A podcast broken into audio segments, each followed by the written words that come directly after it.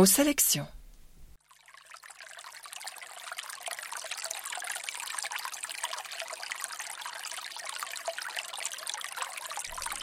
Bonjour à nouveau euh, pour cette euh, sélection pour les thèmes du mois de mai.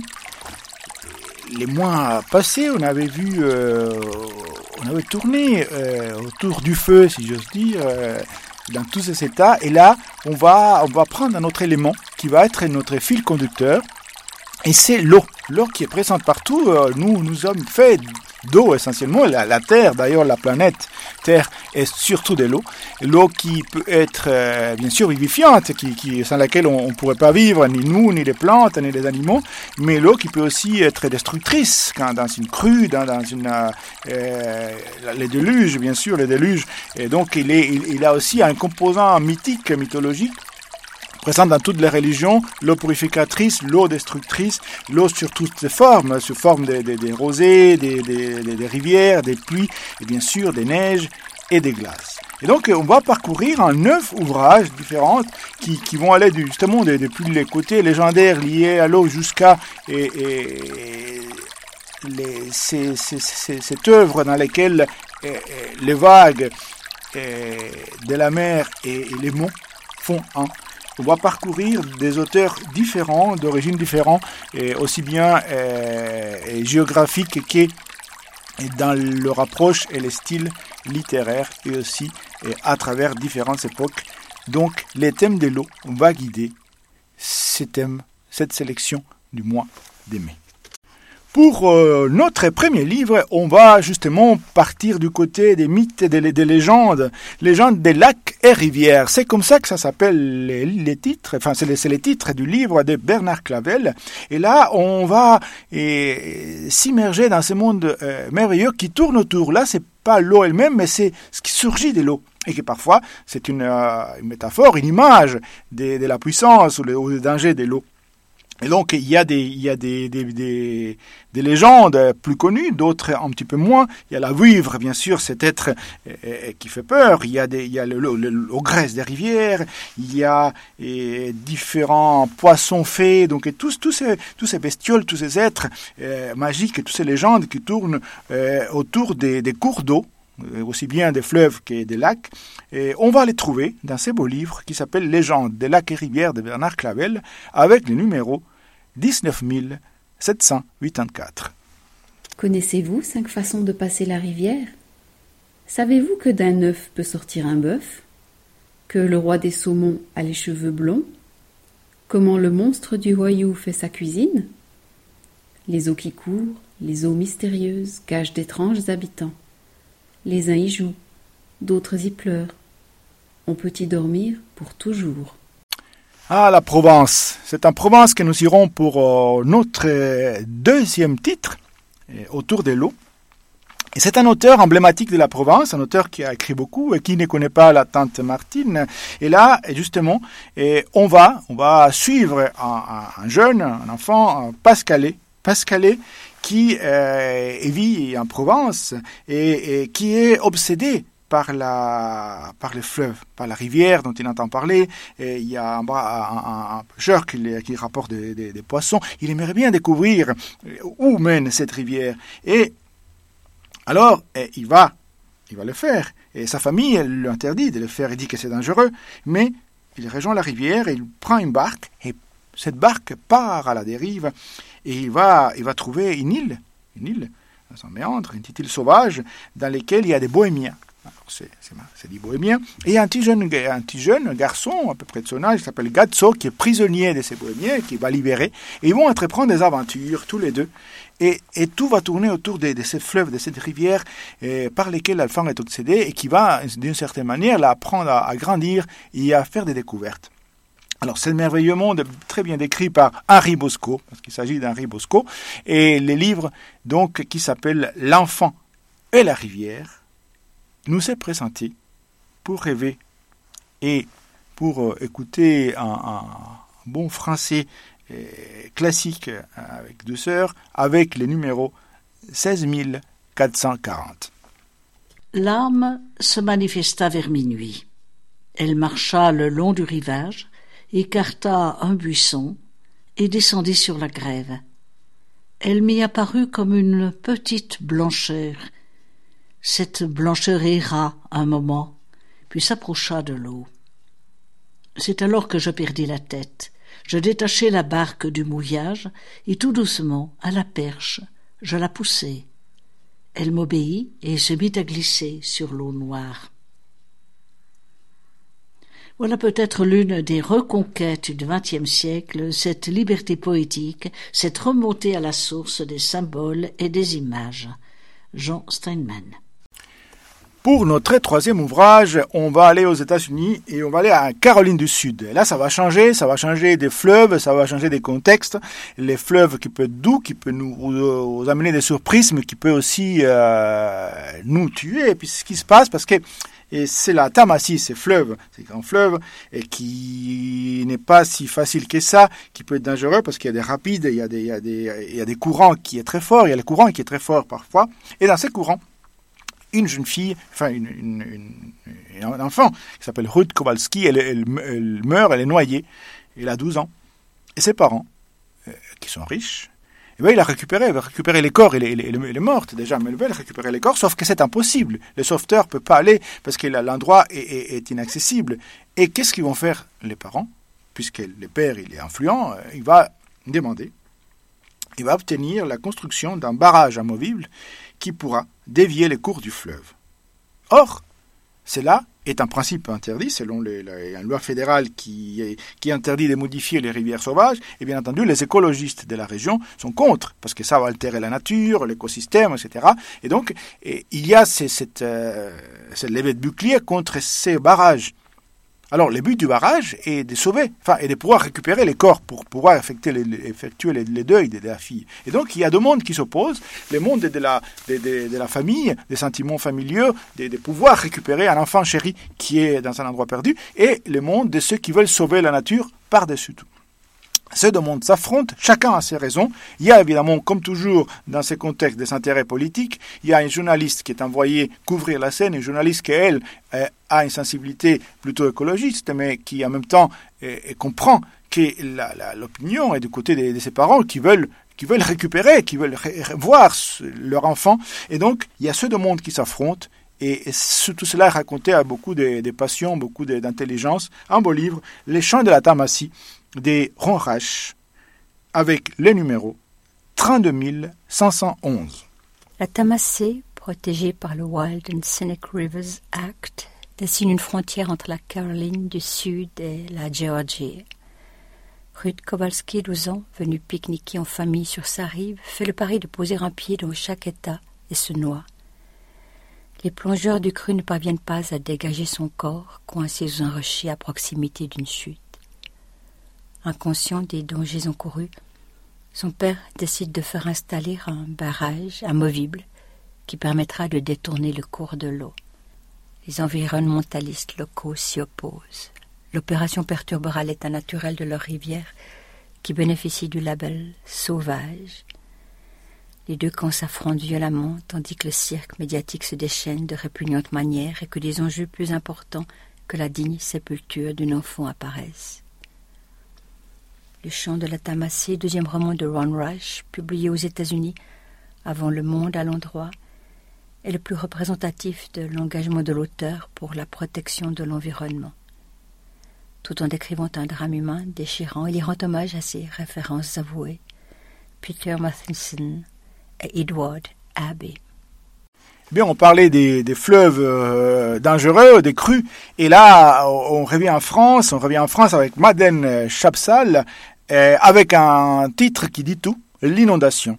Et il se trouve qu'en 1994, bon, c'est pas la seule année où c'est produit, mais la Charente est un cru, c'est brutal, et ça ravage tout. Euh, euh, Madeleine Chapsal est, du coin, Sainte, elle a une maison, et la crue détruit des maisons et l'abîme des maisons et la vie des, souvenirs. Et évidemment, il y a cette, euh, cette inondation qui provoque des dégâts matériels, mais aussi d'autres types de dégâts, puisque évidemment, euh, quand il y a un phénomène comme cela, et, les gens, euh, il y a des évacuations, il y a des pilleurs qui vont essayer de, piller les, les maisons. Et donc, euh, c'est un peu compliqué, c'est dur, et c'est dur physiquement et, mentalement. Et Madeleine Chapsal, il va, elle va décrire cela, va décrire sa situation avec sa sensibilité et avec sa, sa, puissance d'écrivain. Et donc, c'est un livre qui, qui, touche et qui montre aussi la, la, la, furie et la, et, et la, puissance parfois destructrice des éléments. L'inondation de Madeleine Chapsal avec le numéro 9001. 9001. Soudain, je comprends ce qu'incarne cette inexorable montée du fleuve qui nous grignote tous, jour après jour. C'est le sentiment de notre mort. Heureusement, il y a les autres. Tous les, entre guillemets, pieds humides, s'entraident pour sauvegarder, déménager le mobilier, le hisser sur le parpaing, on se réconforte mutuellement, on se ravitaille, on trouve le moyen de rire ensemble. L'inondation est le récit heure par heure du surgissement d'une crue dans une ville qu'elle désorganise, comme elle fait, entre guillemets, dériver chaque inondé jusqu'au fond de lui-même. Une méditation sur la vie, la mort, la puissance des éléments, et aussi la découverte de l'essentiel, la solidarité.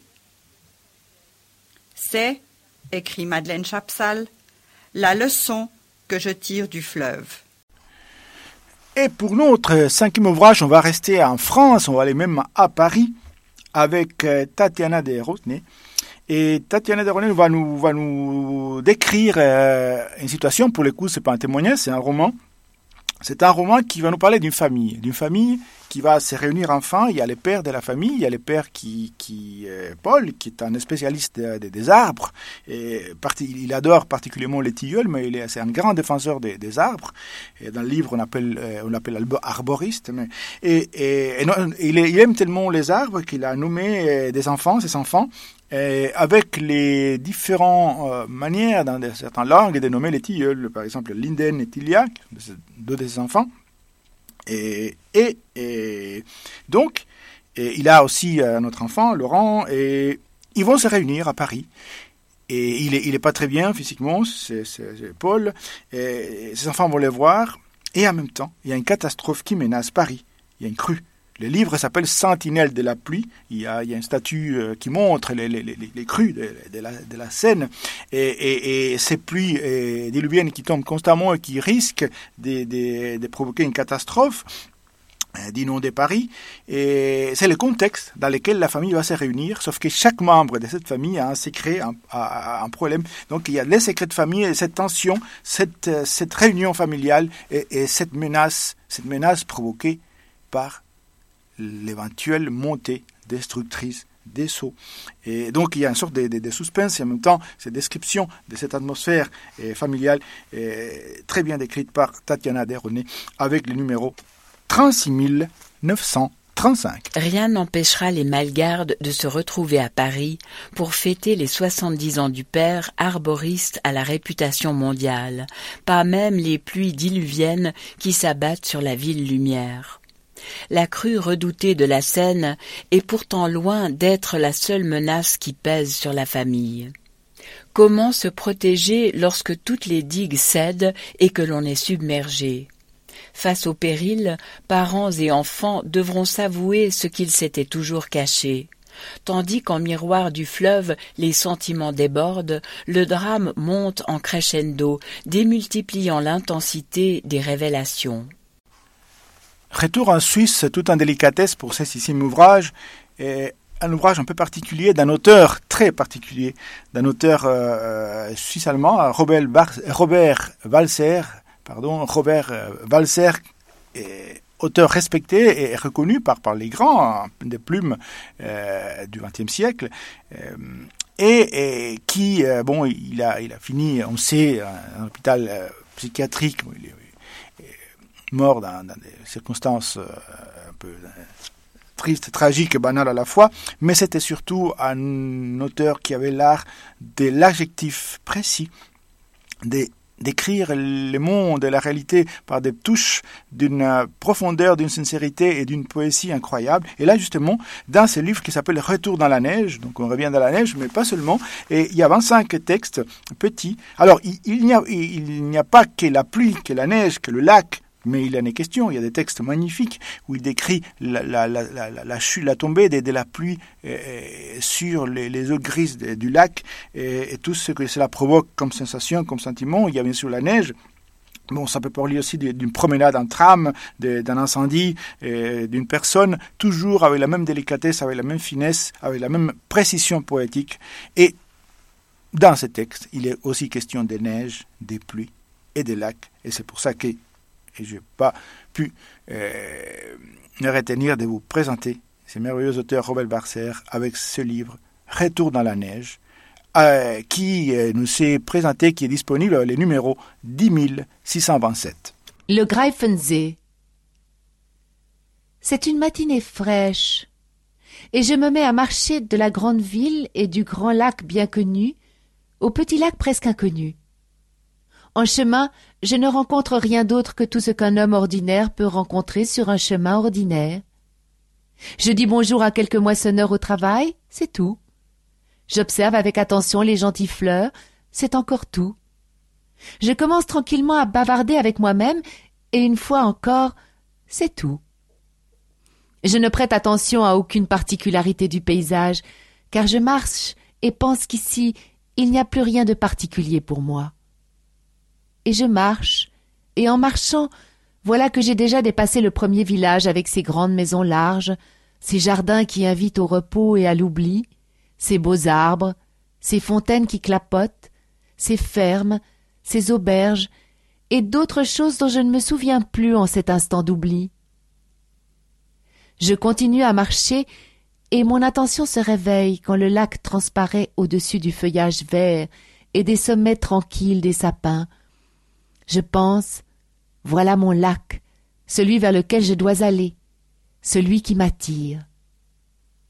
De quelle manière il m'attire et pourquoi je suis attiré le bienveillant lecteur le saura s'il continue à s'intéresser à ma description, qui se permet de sauter par-dessus les sentiers, les prés, la forêt, le ruisseau et les champs jusqu'au petit lac lui-même, où elle s'arrête avec moi et ne peut s'étonner assez de sa beauté inattendue, pressenti en secret. Pour ce septième ouvrage, on va rester en Suisse par l'auteur, par l'autrice, mais par les lieux, on va partir très loin. On va aller au Canada, on va monter dans un bateau des gardes-côtes canadiens qui vont affronter chaque année les icebergs, la glace dans la mer, qui vont essayer d'aider les bateaux. Et Monique Pierry, qui est l'autrice, journaliste suisse, elle va euh, les accompagner pendant un été entier et va voir le travail, le dur travail magnifique qu'ils font ces, euh, ces gardes-côtes canadiens et ils vont affronter quotidiennement euh, des blocs de glace dans la mer. Donc c'est c'est épique et en même temps touchant. Et donc là, on sort de la douceur de la, goutte de pluie et de, la neige qui tombe doucement dans le lac pour affronter les grands blocs de glace qui malheureusement sont en train de fondre. La route des icebergs, 100 jours à un brise-glace dans l'archipel arctique canadien de Monique Pierry. Et, il, est disponible, ce titre, à la BSR avec le numéro 15277. La route des icebergs est celle que suivent chaque année les brise-glaces de la garde côtière canadienne. Du Saint-Laurent aux confins du pôle Nord, ils ouvrent des passages aux navires marchands ou les dégagent lorsqu'ils sont pris dans la glace. À bord, les marins du froid vivent les tensions qui naissent de la promiscuité, les rigueurs extrêmes du climat, mais aussi la solidarité des gens de mer. Monique Pierry fut la première et la seule reporter à les accompagner durant un été complet. Aventure inédite, ce livre témoigne du talent de conteuse et de photographe d'une grande journaliste romande et rend l'atmosphère unique de l'Arctique. Des airs fascinants qui payent largement de ses paysages et de sa lumière les hommes qui s'y risquent. Deux histoires euh, euh, et sept personnages, euh, ou plutôt de deux univers qui confluent dans ce livre du grand écrivain italien Alessandro Baricco. Ce livre en particulier est, spécial et particulier parce qu'il va nous raconter deux histoires qui vont une résonance. D'un côté, d'un côté, il y a un bateau français, une frégate qui, qui fait naufrage, et, les, les, marins, les tribons vont essayer de survivre sur un radeau parce que c'est les radeaux de la Méduse? C'est un radeau dans lequel ils vont essayer de, survivre alors qu'ils sont en pleine mer, que, que, le, radeau se désagrège, qu'évidemment quand on est beaucoup confiné en essayant de survivre, ça génère des émotions et des sentiments qui vont du terrible au sublime. Et en parallèle de cette histoire, il y a un endroit, un endroit, euh, un hôtel au bord de la mer avec sept chambres, sept personnages, chacun avec son histoire. Chacun avec son histoire, chacun d'une certaine manière qui essaye de ne pas faire naufrage, ou plutôt de survivre à un naufrage personnel. Il y a un peintre, un peintre de la mer, mais pas un peintre qui la mer, mais qui peint avec la mer. Il y a euh, un, écrivain, un auteur, un, savant, un professeur, le professeur Bartlebaum, qui écrit euh, une encyclopédie sur les limites. Il y a une femme, une belle femme, qui... Euh, qui vient d'une certaine manière, euh, comment dire, soigner son, sa maladie, maladie un peu spéciale, que vous le saurez en, écoutant ces livres. Et euh, il y a un prêtre aussi. Donc ces personnages qui sont chacun avec son histoire face à la mer, et d'un autre côté, c'est euh, cet équipage qui essaie de survivre sous les radeaux qui se désagrège et tout ça. En parallèle, raconté euh, avec une langue flamboyante, c'est une langue et c'est un livre qui a des résonances philosophiques, poétiques, aussi un côté suspense. Et ce beau livre qui s'appelle Océan-Mer d'Alessandro Baricco est disponible avec le numéro 9465. Il y a bien longtemps de cela, au milieu d'un océan, une frégate de la marine française fit naufrage. Cent quarante-sept hommes tentèrent d'en réchapper en prenant place sur un radeau à la dérive. Une horreur qui se prolongea des jours et des jours, durant lesquels se donnèrent à voir la férocité extrême et la pitié la plus douce. Il y a bien longtemps de cela, sur le bord de l'océan, arriva un homme. Ce qu'il avait amené là était une promesse. La pension dans laquelle il s'arrêta s'appelait Almeyer. Sept chambres, d'étranges enfants, un peintre, une femme très belle, un professeur avec un drôle de nom, un homme mystérieux, une jeune fille qui ne voulait pas mourir, un prêtre amusant, tout cela à chercher quelque chose en équilibre sur l'océan. Il y a bien longtemps de cela, ces destins et d'autres rencontrèrent la mer et en revinrent marqués. Ce livre les raconte, parce qu'en les écoutant, on entend la voix de la mer. Il peut se lire comme un récit à suspense, un poème en prose, un conte philosophique ou un roman d'aventure. Ce qui domine en tout cas, c'est la jubilation de raconter des histoires à travers une écriture et une technique romanesque sans modèle ni antécédent. Je ne pouvais pas finir cette sélection sous la mer avec ce neuvième ouvrage euh, sans vous présenter euh, un auteur ou une autrice euh, anglaise considérée comme, un auteur difficile, comme une autrice difficile, qui a en quelque sorte révolutionné le roman et, dont ce livre est pour moi un très beau livre. Peut-être pas euh, d'une approche, euh, approche facile, mais si on se laisse porter justement par les vagues du livre, et c'est ça les titres, les vagues, on peut naître et on peut voyager et avec la puissance et la beauté du texte. Alors, c'est quoi ce texte de Virginia Woolf qui s'appelle Les vagues. Il y a six personnages, ou plutôt il y a sept personnages, sauf que le septième, il est absent, il est évoqué par les autres. Pourquoi? Parce que ce septième personnage qui s'appelle Percival, euh, Percival, Percival, il est mort, mais il est dans la mémoire, dans les souvenirs des autres, des autres six personnages, Bernard, Susan, Rhoda, Neville, Ginny et lui, chacun avec sa personnalité, mais qu'on voit pas, parce que ce qu'on voit, ce qu'on entend, ce sont les voix.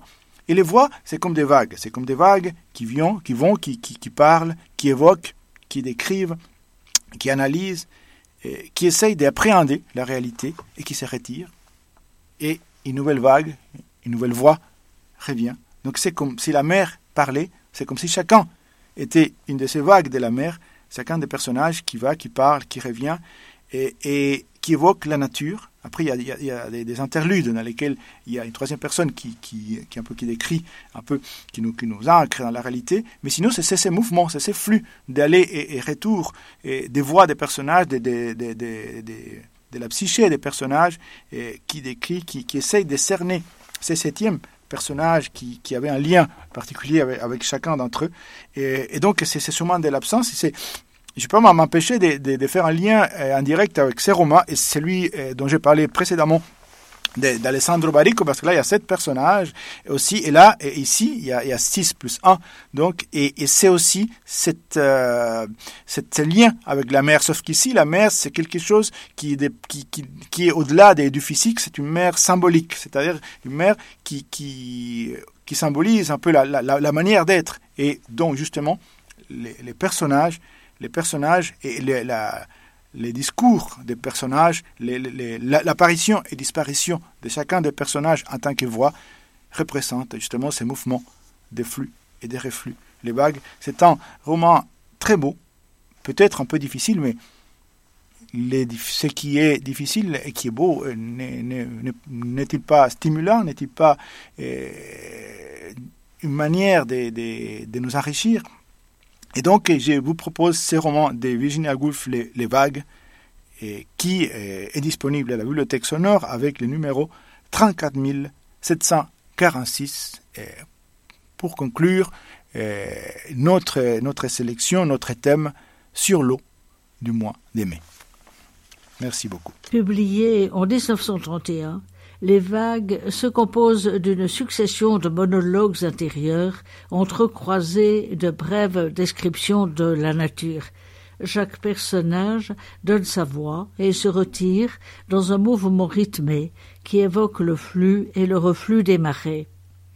J'espère avoir retenu ainsi le chant de la mer et des oiseaux, l'aube et le jardin, subconsciemment présents, accomplissant leurs tâches souterraines ce pourraient être des îlots de lumière, des îles dans le courant que j'essaie de représenter, la vie elle-même qui s'y coule.